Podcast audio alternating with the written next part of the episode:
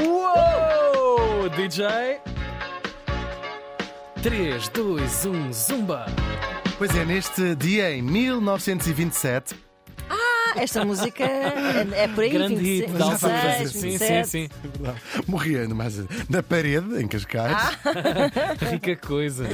aos 82 anos, Ah, Uou! Tão Nueva! Mojo! ah, a primeira, primeira dama portuguesa. Estão a ver? a Lady. ah, lei! Claro. Podia ter posto também uma lady na cama. Então, ficava bem. Falamos de. Lucrécia de Arriaga. Lucrécia Augusta de Brito de Berredo, Furtado de Melo de Arriaga. Credo. Nasceu em 1844 na Figueira da Foz. Mas foi um engano. O pai foi um importante general da- do seu, do seu tempo. Tinha nascido ah, no Pico, na ilha do Pico, Uhum. São Roque. Vem Ah, daí essa riaga. Não, o Arriaga é do marido. Do marido, ok. Sim, ela é o Furtado de Mel, era como se chamava o apelido dela. Uau. E depois ela vai casar com um, um- um proeminente advogado, aqui o Arriaga também dos Açores. Faial. Ele próprio é dos. Do, sim, penso que é do Faial. Pois. O açoriano Manuel da Arriaga, que Ah, ah, não é o pai que casa com ele, é ela Sim, própria sim, casa. sim, sim. Tá sim, certo, sim. tá certo. Nós percebemos aqui- aqui. Ele, eu acho que o Manuel Arriaga também já nasce em Lisboa, mas são todos de duas famílias Uhum. importantes dos É, dos são todos iguais. Quando é bom, quando é bom, já deve ter nascido aqui. Não, porque não- Quando não é, Não é coisa- isso, não, é um nasceu para lá. Não vou dizer, era açoriana. Ela de facto nasce na Figueira da Foz, mas era açoriana Claro. de certa maneira. Como eu pai. sou austríaca também. Tal Sim, e qual, sim. Tal e qual. Ah, mas, sim, mas, mas tinham eh, ligações pró- próximas à- aos Açores. Em 1910, Portugal, já sabemos, deixa de ser uma monarquia e instala-se uma república. Ah, e no ano a seguir, em 1911, há as primeiras eleições e o Manuel da Riaga vai ser o primeiro presidente eleito. Portanto, houve ali um período com outra pessoa, mas ah, ele vai ser o primeiro a ser eleito por sufrágio. Ah, ou seja, e a nossa Lucrécia vai tornar-se a primeira primeira-dama portuguesa. Tem muita graça. Uau. Sim.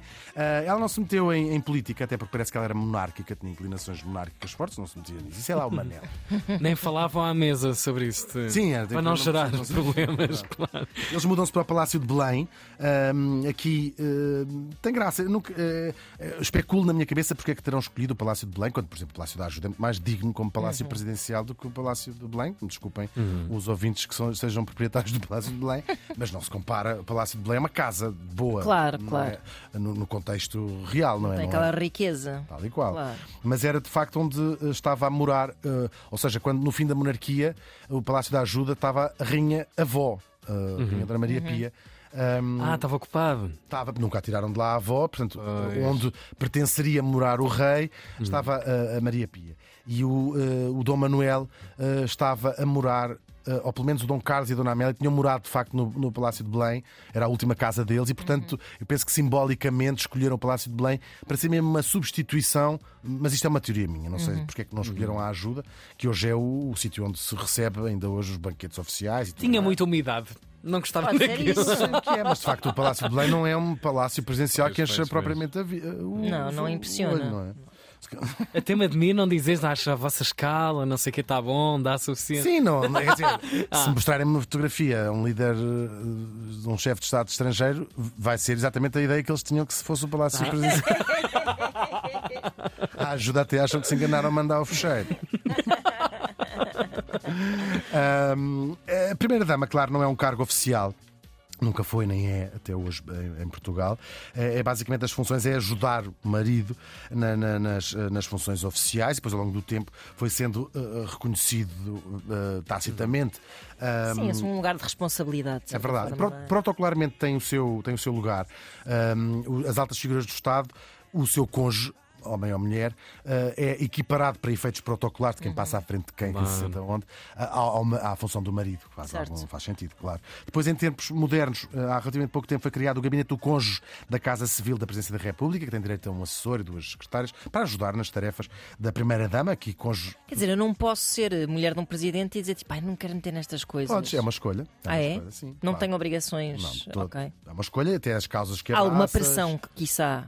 Não é? Sim. Hum, Sim, mas não é. Podes, gerar, tradicionalmente em Portugal, todas eh, têm tido a- alguma eh, função e geralmente eh, eh, de apoio, mas não, não, é, não, não há nada que obrigue, não, Ok, ok. rigorosamente nada.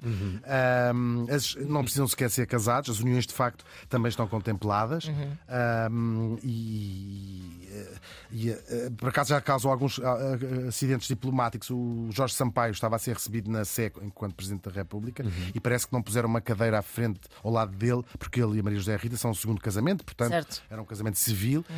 E acho que o Sampaio fez assim um escândalo, disse, ou trazem aqui ou não há missa para ninguém. E ela ficou sentada de facto ao pé dele. Ah, Portugal teve até hoje 19 primeiras damas, sendo que três delas ainda estão entre nós. Ah, O papel foi sendo mais ou menos discreto, conforme uh, a personalidade de cada uma. Claro, na Primeira República houve mais, porque também houve mais presidentes, já sabemos que houve uma dança de presidentes, quase todas muito discretas, ah, até porque se estava a experimentar qual é, o que é que se faria a mulher de um presidente por oposição à- à- ao papel de uma rainha, por exemplo, da mulher de um rei. Exceção feita para, para Elzira Dantas Machado, a mulher do Bernardino Machado, que foi uma importante feminista, uma ativista republicana, fundou uma data de coisa, a Liga Republicana das Mulheres Portuguesas, tem um papel muito ativo como feminista e como, ah, como republicana. Depois, no Estado Novo, é quando as primeiras damas começam a ter um papel mais público. Houve três, correspondem aos três presidentes. Maria do Carmo Carmona, mulher do Oscar, que foi de 26 a 51. Depois Berta Craveiro Lopes, a mulher do Higino. De 51 a 58, e Gertrudes Tomás, que tinha aí, havia muitas piadas com a Gertrudes Tomás, que foi a mulher do Américo, claro, até ao 25 de abril. Em democracia, hum, houve dois presidentes que são- foram nomeados, mas eleitos. O primeiro é Ramalhianes e é a Manuela Yanes que vai definir, eh, de facto, o papel. eh, Porque cada vez que há uma mudança de regime, tens hipótese de escolher qual é, o que é que vai ser a primeira dama daqui para a frente. Hum, e, e ela És tu que definiu. determinas até Sim, isso, sim, não é? portanto, Atualizas atrás- isto. Claro, quem vem atrás é que fecha a porta. Não, mas copia o, o exemplo que, tem, que está à frente e ela vai escolher esse caminho de dedicar às causas sociais e ter mais visibilidade a primeira eh, dama. Eu, se fizer aqui um pódio da herança de primeiras damas, ahm, eu acho que o primeiro lugar vai para a própria Manuela Yanes, que fundou o Instituto de Apoio à Criança, uma obra eh, muito importante e também esteve no apoio à, à toxicodependência, mas sobretudo às crianças, ao abuso sexual de crianças. Eh, Foi uma muito importante. Depois a Maria Barroso também criou uma fundação, a Fundação Pro Dignitate, e também se dedicou a estas eh, causas. A Maria José Rita, a causa que abraçou foi as pessoas com deficiência e também a pobreza. E a, prof- professora Maria Cavaco Silva, a coleção de presépios. Por acaso estou Oh, um oh. estou a ser um bocadinho injusto. Se Claro. dissesse eu Olha ia com fazer quem. essa piada. É impossível não fazer. Mas pronto, ficou, a, fica a, obra, a obra feita, mas volto a dizer, o Instituto de Apoio à Criança talvez seja assim a obra mais duradoura de uma eh, primeira-dama. Houve uma póstuma, a segunda, mulher do Teófilo Braga, tinha morrido quando o marido foi o presidente, mas às vezes aparece aí nas, nas listas de, de primeiras damas. Elas nasceram onde? Do Rio de Janeiro a Viana do Castelo, do Porto ao Redondo, da Maranta à Almada, de Viana do Castelo a Bragança. Giro, não é? Hã? Lisboa deu cinco primeiras damas e em segundo lugar está o Algarve com três. Giro, não é? é muito engraçado, é verdade. A Lucrécia, depois do fim do mandato do marido, em 1915, ainda se vai dedicar ao apoio dos soldados durante a Primeira Guerra e depois morre viúva. Já velhinha, na parede. Depois, desde 2016, voltámos a não ter primeira-dama. Isto responde um bocadinho à pergunta que fizeste, ah, porque o Marcelo escolheu, ou, escolheu ela, não sei, não incluir a mulher de facto. Exato. Ah, e, portanto, é uma escolha. Escolheu e eu acho que fez ela muito bem. A Lucrécia da Riaga morreu faz hoje 95 anos. I